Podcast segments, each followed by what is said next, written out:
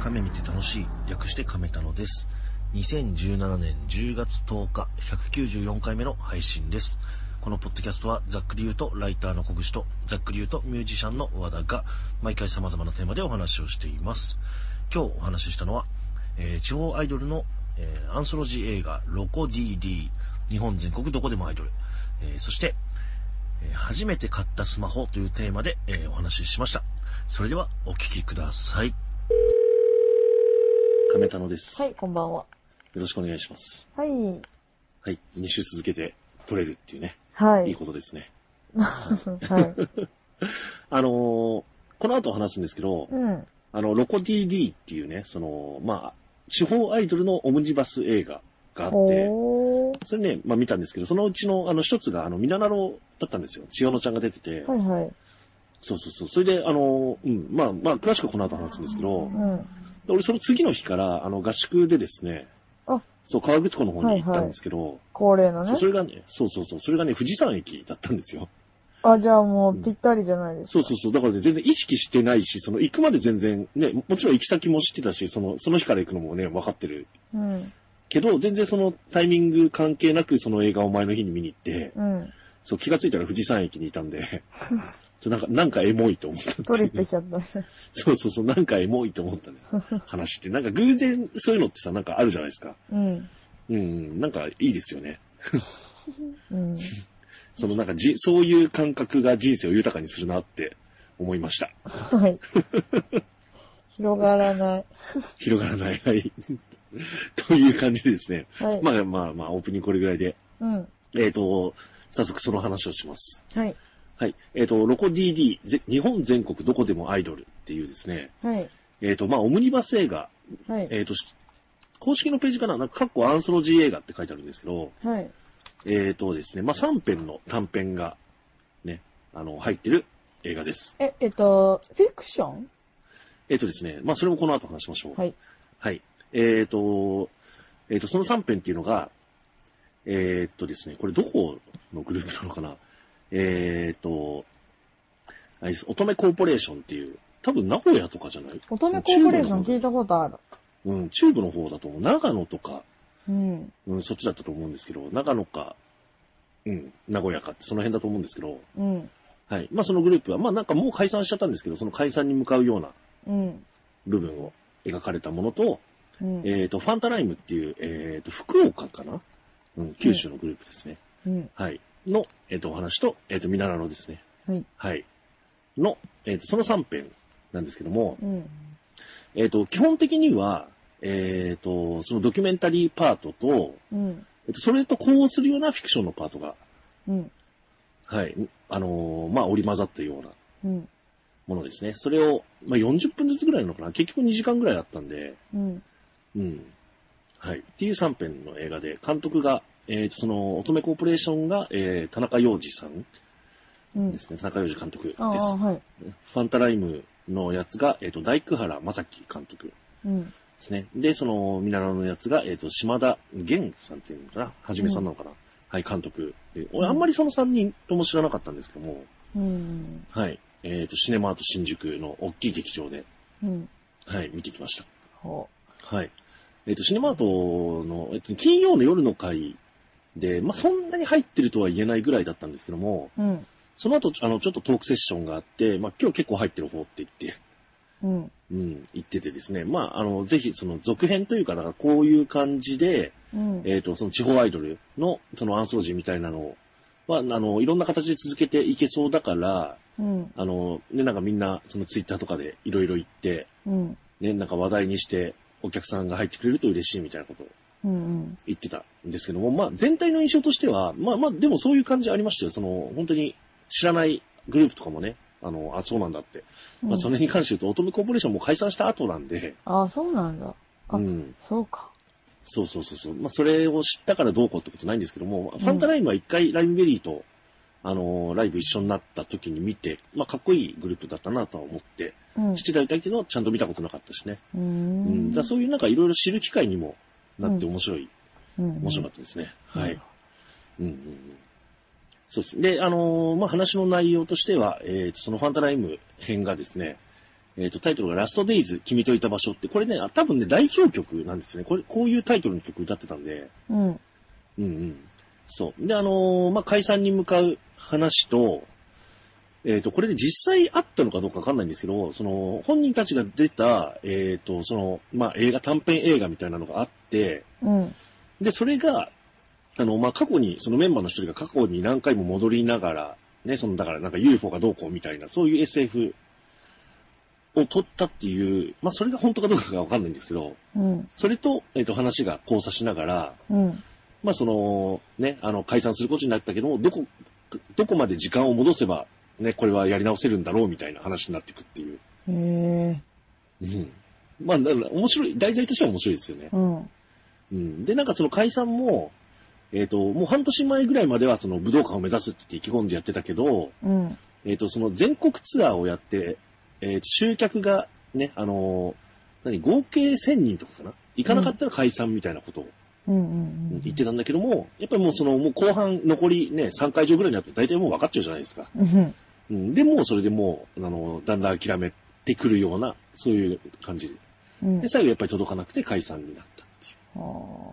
うんうん、そう、そういうあれですね。だから、でもそれ確かにさ、なんかさ、思うのは、やっぱりその、どこから巻き戻せばね、で、どういう風にすれば、もっとうまくいっただろうって、えっ、と、シュタインズゲートみたいな話なんですけど、はい。うん、な、なんかさ、それそれを考え始めたらキリがないし、意味もないけど、やっぱ考えません、なんか。考えるけど、うん。けど、私は、もうアイドルというか、こういう活動に関しては、うん。もうメンバーかなと思うんですよね。人かなと思うんですよね。うん、っていうのは。なので、その、どこまで巻き戻して、うん。ここを変えたっていうのがあっても、結局、うんそのメンバーが、そのメンバーである限り、やっぱり変わらないかなと思うんですよああ、ね。こちら側が、なんか、なんとかしようとしてもっていう。うん、変わらないと思う。うん人だとまあ思う、まあやっぱり。そうね運営はね、またちょっと話変わってくるかもしれないけど、やっぱはりいどこの大人がつくかっていうのが、その、だからう、ん。どこの時点まで巻き戻したとしても、人と運営が変わらなかったら、多う分、ん。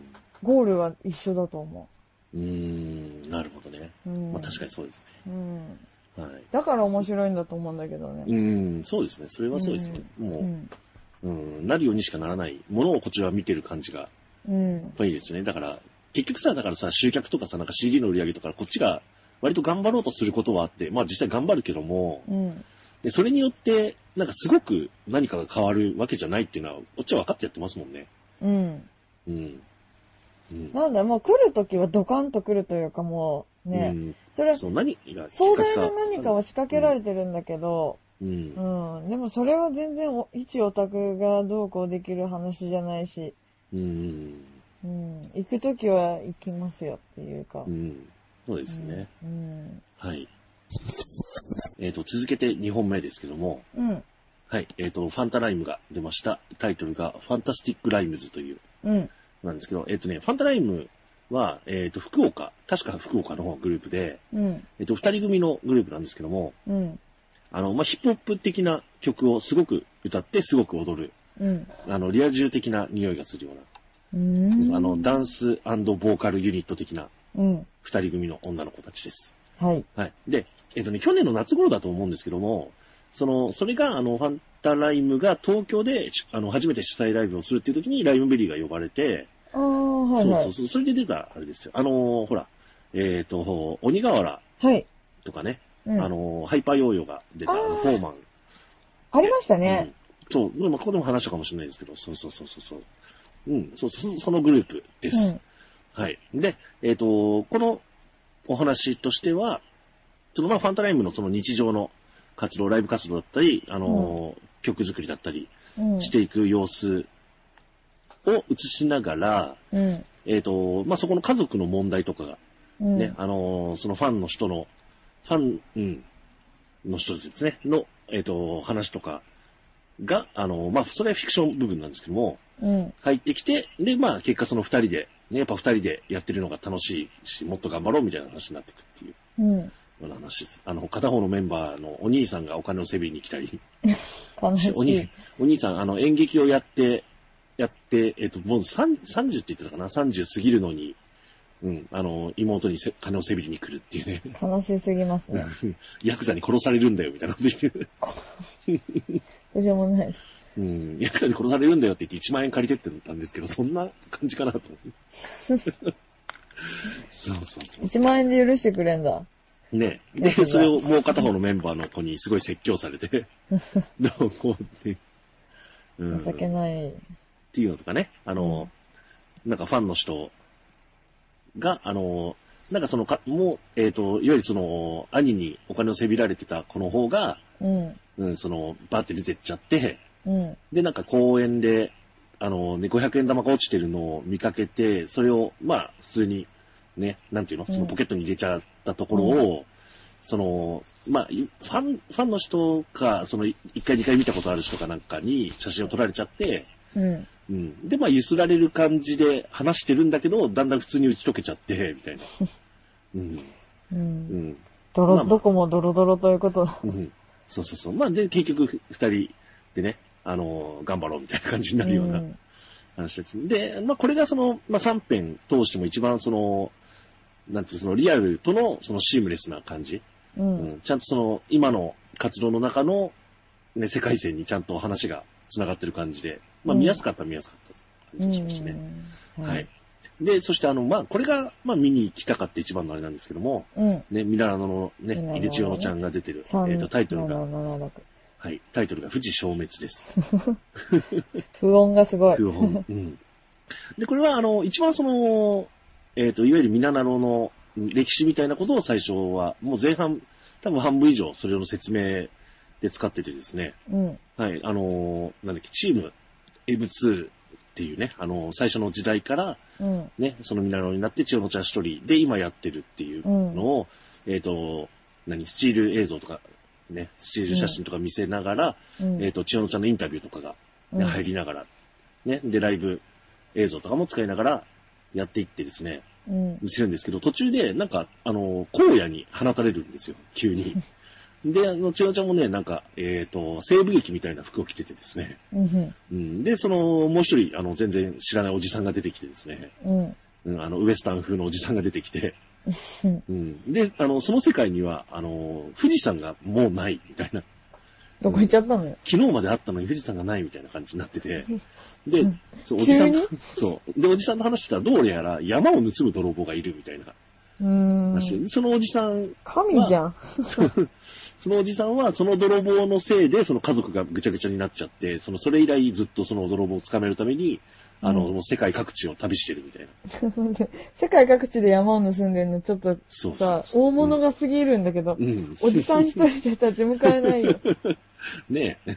ねえ。 うんもう本当に。うんそう。で、まあ、それで、ね、あの、まあ、どうこうって話なんですけど、まあ、犯人が見つかってみたいなね、そうだね話なんですけど、うん。えっと、それでね、あのーまあ、エンディングというか終わりのところで、うん。あの、最後その、ミナラノの、あの、3.11ですよ。あの、ここでお話ししたと思いますけど、あの、あの名曲3.11が BGM で流れるんですけど、もっとなんとかしそう、ともけっばと見よとかった。けばよかったってね、ちゃんと笑えばよかったって。うん。それこんな日がず来るいですよるとは思わなかったって。もう、だってあの曲使ったら全部3.11に紐付けられちゃうからさ。そうそうそうそうそうそうそう。うん。で、千代野ちゃんのさ、あの、これ、あの、現実部分のインタビューで、富士山のさ、富士山の噴火はあると思いますかって、うんあれで、ね、あの、普通にあの、活火山だから、あの、旧火山だから、あの、それは、あの、明日か私が死んだとかわからないけど、いつかは噴火すると思うって普通に答えててね、うん。なんか最高でしたね。う。うんん。なんか、その、現実のうん。淡々とした感じというか、うんでも、ありえないことと隣り合わせといううのん世界観というか。そうそうそうそうそう。だから、なんかね、その、とんでも設定のお話が挟まることで、なんかやっぱりどんなことでも起こりうるうん。かな、みたいなね、雰囲気になっちゃって、最後。うんう。ん、のそれはね、結構そういう部分で面白く見られましたね。はあ。うん。まあ、という、えっ、と、このロコ DD という映画なんですけども、さっき言ったみたいに、あのーあのーこれ、だから、まあ、続編というか、だから全然違うアイドルで、うん。ね、今、ローカルアイドル、すごいいっぱいいるっって、うんこうそこでも説明されてたんですけども、うん。ね、あの、俺ら、俺たちなんかが知る知らないアイドルばっかりじゃないですか、きっと。うん。うん。無理だよ、もう全部。うん全部というか、名前を知ってただけですごいレベルだよ。うん、そうだよね。うん、だから、ね、こういう映画があると、やっぱなんか、その、少しのピックアップされる感じっていうのは、ね、やっぱ面白いなと思いましたね。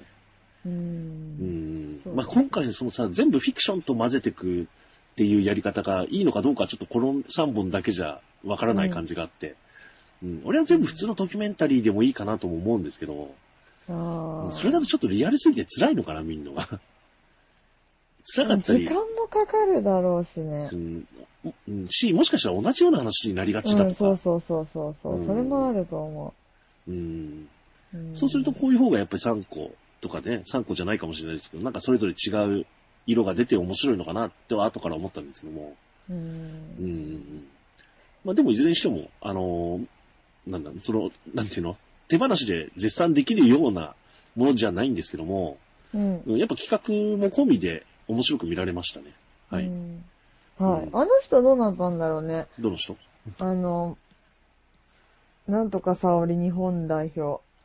なんとかさおり、ああ、はいはいはいはいはいはい。木村沙う織ん、はいはい日は本い代はい。表。どうなったんでしょう あれ、あの、あのムーブメントに俺一切乗ってないので、 ツイッターで見てどうどういうことだろうなと思って。 そう、あれどうなったんでしょううね。んどうなったんでしょうね。はい、気になるところですね。はうんまあ、皆さんは今ね、その、面白い感じになってるので、い。うん。うん、それもまたね、あ今、まあの、もう一人だよね。あのね、二人に、二人なんですよ。うんあの、なんだっけ、あの、山梨版とん、えっ、と、あーどうなんですかねうん、静岡あれはでね、そうそうう、ん静岡版で、二人で、ただ二人で一緒に活動することはあんまりないみたいっていう。うん。うん、よくわからない。うん。なんかね、すごい実験的なことやってるんですよ。ああの、ーそう。なんかね、うんえっ、と、なんて言ってたかな。だから、いわゆるその、別々の曲やってるようなんだけども、うん。あの、同時再生すると一曲になってるみたいな。え、で、振り付けも対になってるって、実は。すごっ。うん。だだけど、それを再現できる、その、まあ、ライブハウスだったり、イベント会場だったりが、ないから、うん今まで1回ぐらいやったことあるのかな ?1 回2回やったことあるのかなだから、うんほら、まあ、大きいところで言うと、ほら、この間小口さんが言った、うん。言ってたやつみたいなさ、その、前後でステージがあるような。あはいはい。うん。ああいうところだったら多分できるんだと思うんですよ。ああ、じゃあ特設ステージみたいなの作んなきゃいけない。うーん。え、でも普通に横に並んでやっちゃダメなのだと面白みがないんじゃないですかでもやっぱあさる、程前度の距後離がで、ないと。前後でやったらさ、うん。一緒に見れないじうん。だからその面白さなんじゃないですかね。 ゃん。 面白いんですかね。わかんないけど。 まあ、っていうような実験的な活動をミラノロは今してます。なんか普通のライブハウスだと無理そうだけどさうん、それこそなんか能楽堂とかさ、あーの、狂言やる舞台とかさ、はいはいはいなんはかい。そういうところだったら、ちょっとな、うんあり、ありそうじゃないですか。そうです。可能性ありそうですね可。能性ありそうじゃないですうんか。う。ん。はい。まあ、そんなわけで、はだから、ミラノロはね、ちょっとちゃんと追いかけると、結構頭使わなきゃいけないなと思 って、あんまり、あんまりね、深追いはし今のところしてないんですけど、でも、でちょっと聞こえてくる情報だとやっぱすげえ面白いことやってるっていうんで、うん。はい。いいね。記憶があったら頑張ってみようと思います。はい。はい、 ということで、えっ、と、オムニバス映画、ロコ DD のお話でした。はい。はい。はい、えっ、と、では、次にですね、はい。あの、ツイッターで今日、今日かな昨日かな、うんあのー、わちょっと話題になってた、あのー、初めて買ったスマホみたいなタグが、話題になってたじゃないですか。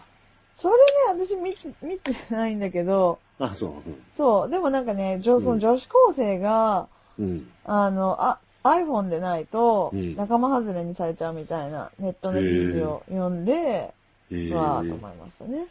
えーそれなんでなんだろう ?iPhone の、iPhone じゃないとダサいのかなうん、だからやっぱ同調圧力みたいなところじゃないですかうーうーん。ん。そうなんだ。うん、そあう。でもさ、もう、その今の女子高生ぐらいの年齢だとさ、その、うん選択肢としてどっちにするとかそういう時代じゃないじゃないですか。もう今、猫うもん借子も iPhone というさ、まあね、まあね。うん、選択肢自体がないじゃん、うんうんうん。今。うん。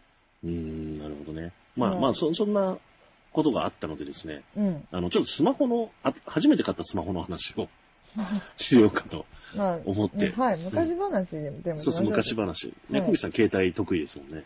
ね今は名乗れないけどね、もうわかんあなーまあ、元携帯オタい。ク。もっと携帯オタクですう。ん。でそれこそスマホが出た頃ぐらいは一番強かったんじゃないですか。そうです。スマホ黎明期に超強かったんで、もうスマホのことなら何でも聞いた状態でしたよね。はいはいはい。そん黎な小口明期さん、にね。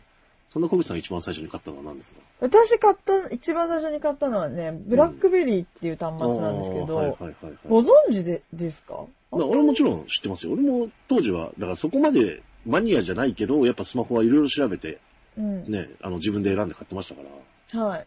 うん、ブラックベリー、あのちょっとさ、前にツイートで、結構リツイートで回ってた、あれ面白かったですよね。その、う携帯屋で、お使いなのは iPhone ですか ?Android ですかって聞かれて、 うん。そうそう、ブラックベリーですって言って、 じゃあそれは電子辞書ですよって言われた。 ああ、見て見て見て見た。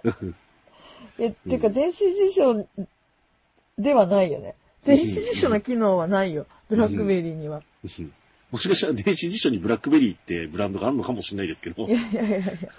あ、でも待って、リサーチインプロモーション、えリサリサーチインモーションだっけあの、わかそんんないな、もう、あの、世界的な、あの、メーカーというかブランドですから。うんだってアメリカでは一番売れてるって言いますもんね。まあ、ブラックベリ iPhone、ー。あー当まあ、然以 iPhone 前の時代ではありますけど、うん昔はみんなね、うんあの、アメリカ人といえばブラックベリーを持っていた。ブラックベリーかモトローラーかみたいなね。ああ、はいはいはい。はい、そんな時代もあったと思うんですけど、まあ、ブラックベリーどんなのかというと、独自の OS を積んで、ブラックベリーうん OS を搭載しているから、Windows フォンとかもあるんですけど、そういうのとはまたちょっと一線を画してうんいたんですよ。うんで、あの、フル、えっ、と、クワーティ、クワーティキーボキーボードみたいなのが、この頃初めてね、うんあの、人の口から出るようになったという時代だと思うんですけ ど、うん俺、あれね、やっぱね、ちょっとあの、実機触ってみて、ちょっとあれになれないなと思って。うんああ、あの、結構、かっこいいから好きだったんですけど、うん。うんまあ、結局買わ買わなかったやつですね。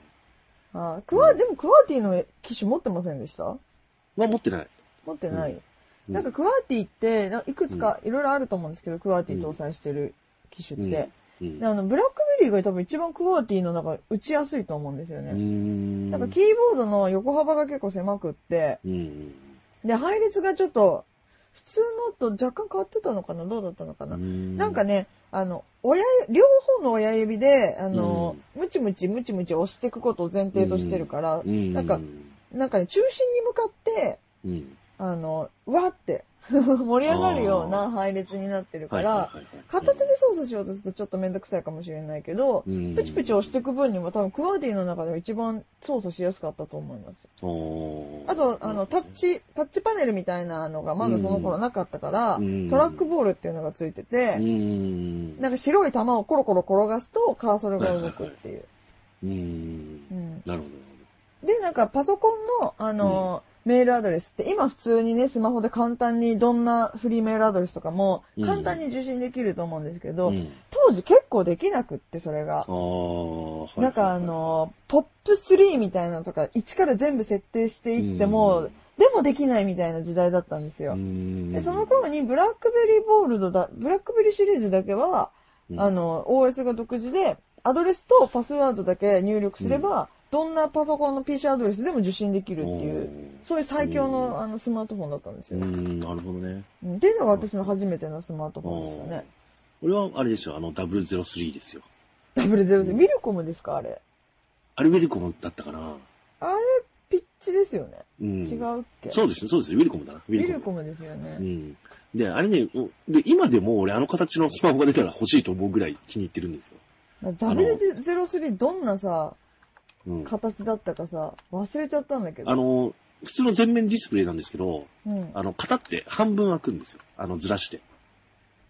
横、横で。で、それでキーボードが出てくるあ。クワーティー機持ってんじゃん。の。あ、それがそうこれクワーティーですよ。今、あー今そうなんだ検索して出した。ああ、そうなんだ。うん、これクワーティー失礼しました。うんえ、でも配列は普通でしたよ。うん。うんあ、でも、うん、でもこれ、これですよ。おー。はい。配列ですねエンターが両方についてるかな。ああぐらいー、まあその方が、きっとあれですようね。ん。うん。ただ、あの、いわゆるあれの、あれなんですよ。Windows OS だったんですよ。そうですよ。これ Windows フォンでしたよね、確かう。ん、そうそうそう。それがね、やっぱね、全然、やっぱ当時、あの、一番多分遅れてたんじゃないかな。わかんないけど。あの、すごく使いづらくて。う。うんん。だからまあ、Windows フォンが結局、波に乗れなかったうん。原因としては、やっぱりこの Windows モバイルの OS 作りがうまくいかなかったっていうところですよね、うんきっと。ううんん。そう。だからやっぱりすごい使いづらかったです。すごい重重かったりとか。う。うんん、重いっていうのはそもそも、あれね、あのタ接ッ続チがパ。ネルだっけでタッチパネルも使えた。ああ。けど、それもあんまり反応が良かったりとかしなくて。この頃ってさ、タッうん今タッチパネルって全部さ、静電式だけどさ、この頃うん感圧式と静電式っていうのが、そうそう。うん。静感電パッドがあっ圧式でしたよ。感圧式でしたようね。ん、そうそで、うそう。多分もしこの、あの、ね、現代っ子がこれの、今の、今日のポッドキャスト聞いていたら、なんやねんと思うと思うんですけど、うん静電パッドは指の腹で触らないとうん反応しなくて、うん、で、感圧式っていうタッチパネルは、うん逆にタッチペンとか爪の先とかでないと反応しないっていう、その当時二つあったんですようんね。今全部静電パッドですけどね。。そうですすね。ちゃんとあの、ペン入れるところがついててね。うんうん、うん。ペンついてましたもそうですん。うね。ん。で、あとね、スマホって呼ぶのがわかんないんですけど、その前に、あのー、強コンって強制なの、これウィリコムうんうんですね。で、あの、初めてそのウェブ接続ができるうん。携帯電話っていうので、それも持ってましたね。強ポン。強ポン。うん。あでもこれ、あ、あ、わかったわかった。うんえ、折りたたみじゃないこれって。折りたた違うみっ。けそうですよね。折りたたみ。うん。そうそう。それはやっぱりそのウェブ接続できるっていう面白さで、うん。ついウィリコム契約しちゃって。和田さんね、結構ホイホイ契約すんだよね。そうそうそうそう。で、すぐ飽きそて塩漬けにすんだよね。そうそうそうそうそうそうそう。うん。あ、だから例の塩漬けドコモが多分今月来月ぐらいで解約できるんで。 やっと今月々払ってる、払ってる500円ぐらいが払わなくてよくて。ああ、今番号保留中ですからね。そうそうそうそうそう。うん。あーこんな感じですね。だから俺もね、あのー今もう完全にその、ね、アップル社製品に侵されてるんですけど、うん。あのーえその Mac はその最初から使ってたんで、うん。結構その、いわゆるそのアップル社製品のその最初の方のモデルに、あの、なんていうの半信半疑で飛びつけないっていう気持ちがあるんですよ。ああ。だからまたあれですらね iPod もすうんごい遅かったし、買うの iPod でもさ、和田さん、私より買うの早かった記憶があるんですけど。うんいや、でもそれ。れでも第三世代とかだから。なんか、だ、あれで、じゃないですか。第三世代とか出てる時に、うんあの、ちょっと前の、なんかボタンいっぱいあるやつがいいみたいな。うん第二世代買った。そう、あ第三世代が出た時に第二世代買ったの。 そうそう。だからでもそれぐらいね、な感じで iPhone も、だから結構、えっ、と、iPhone4 ぐらいかなうん。から買って、だからその前は普通に Android 製品を使ってたぐらい。アンドロイド何使あってたの、違うか、持ってなかったかな。それこそ003とかで粘ってたのかな。うーん。そうそう。まあ、スマホをみんなが持ち始めた時に、全く持ってなかったってこともなかったと思うので、うん。多分003とか、そのあたりの、あれであったと思いますけどね。私はあれですよ、あの、アンドロイド界の、あの、幕開けとも言えるあの端末、エクスペリアからアンドロイドはいはのい、はいはいあの、うん OS にそれデビじューゃあしま王した道、アンドロイド的王道ですね。そうですうねん。これが、その前も HT3A、HT の、うん、 H03A か、とか、アンドロイド端末出てたんですけど、うんもうこの頃本当にアンドロイドの端末って、うん本当おもちゃっていうか、クソ、クソみたいなおもちゃみたいな感じで、うんマジスカウターってさ、昔うん昔さ、あうの、アンドロイドのさ、とか買ったうら、とりあえずスカウターやったじゃないですか。うん、うん、はいはいはい。とか、なんうんか、あの、ヒゲ、ヒゲ剃りの音が出るみたいな、そんなアプリしかなかったし、マジであ。あ、うん。はいはいはいはい。はい。だからあ、エクスペリアからやっとまともな、うなんていうの、実用的な、おもちゃじゃなういんスマートフォンが出てきたって感じで思ってますけどね。あ、俺、あれかもしれない。もしかしたら、あの、俺、モトローラーの、あの、タブレットとか持ってたんで、モトローラタブレット出してたんだ。だしだし、あの、すごくね、あの、分厚くてでかいんですよ。うわ、で、超すぐ壊れそうなんだけど、怖うんっ。でそれ大きいや何乗ってんの、それ。 OS アンドロイドだったと思いますよ、それ。うわ怖っ俺が買ったのは。え、いだや、ってそもれう全然使えなかったですよ、だから。なんいかや、だってもうモトローラーってだもけで嫌だもん。もっさもさして。うん。うんそう、でもそうそねれ、今は信じられないと思うけど、うん。 それでも、その、草分け的、その、夜明けとうの端末として出てきた、この初代エクスペリアでさうえ、ん。この頃、あの、全部英語でなんかやろうとすると。あー、ななるほどね。フォームアプリとかさ、変える、うんなんかこう、着せ替えツールとか昔あったじゃないですか。うんああいう感じのことやろうとすると、その頃まだ全部英語だったから、うーうん、ん。読み解かないといけないし、なんかホー、あのホーム画面変えると全部英語になっちゃって、うんどれがどれだかみたいなことが起こってたんですよ。ああ、なるほどね。うん。はいはいはいはい。はあ。うん。まあ、そんな感じで、携帯の話やっぱり結構盛り盛り上がります ね。そうです。今の話はわかんないけどね。そうですね。はい。もう、俺もあんまりか何も考えずに iPhone 買ってますからね。そうそうそうそう。だから iPhone ってさ、人をダメにしてるよね。ああ、わかるそ。うあの、思考回路が、なんていうのその思考停止だよね。うん。iPhone という思考停止だよね。うん。だせめてさ、Android 使ってればさ、機種選ぶっていう作業があるわけじゃん、言ったら。うん。うん。で iPhone で言ったらさ、その現行の機種か1個前の機種かみたいな選択肢しかないから。うん。うん。確かにうね。ん。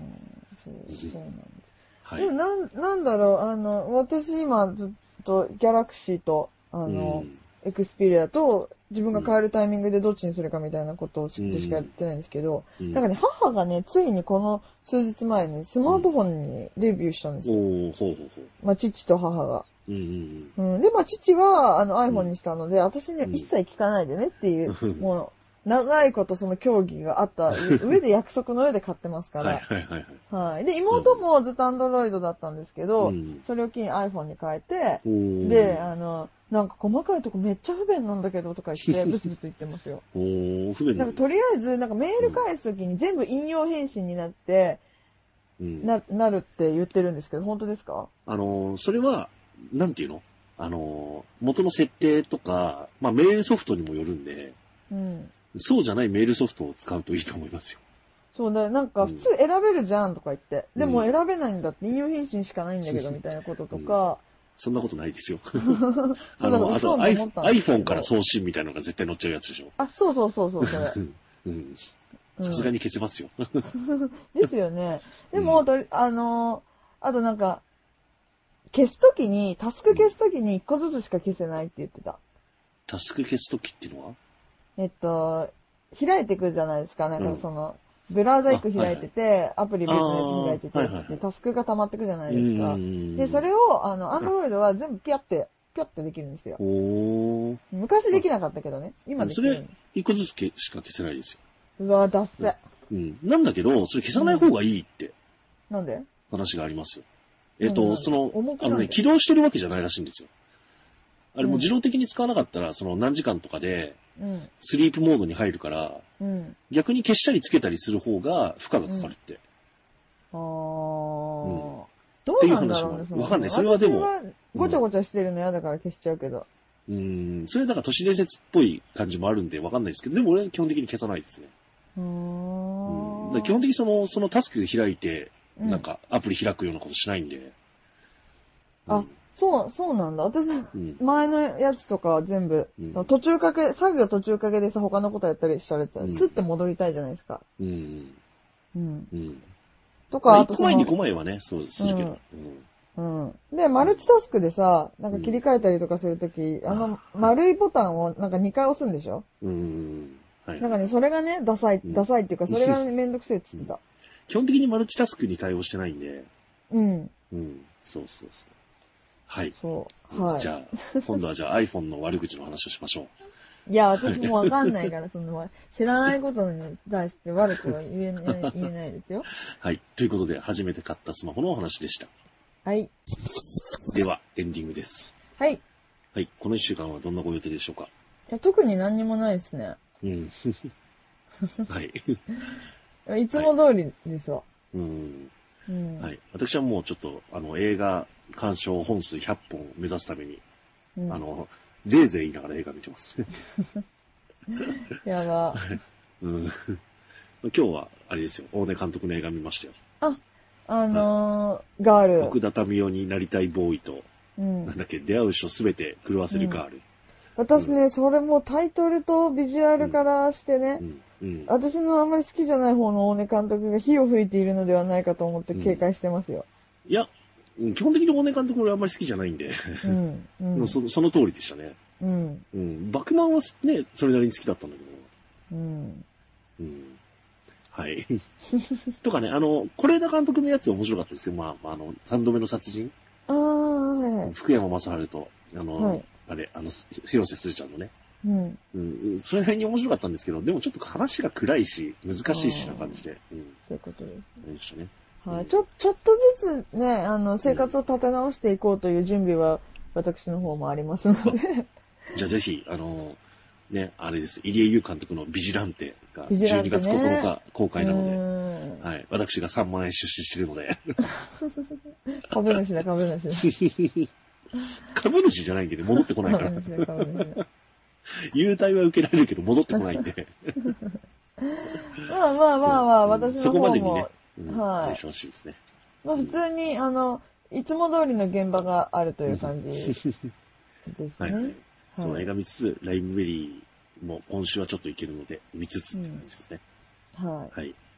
そんな一週間を過ごそうと思います。はい。い。はい。ということで、じゃあ来週も聞いてください。はい。はいありがとうございました。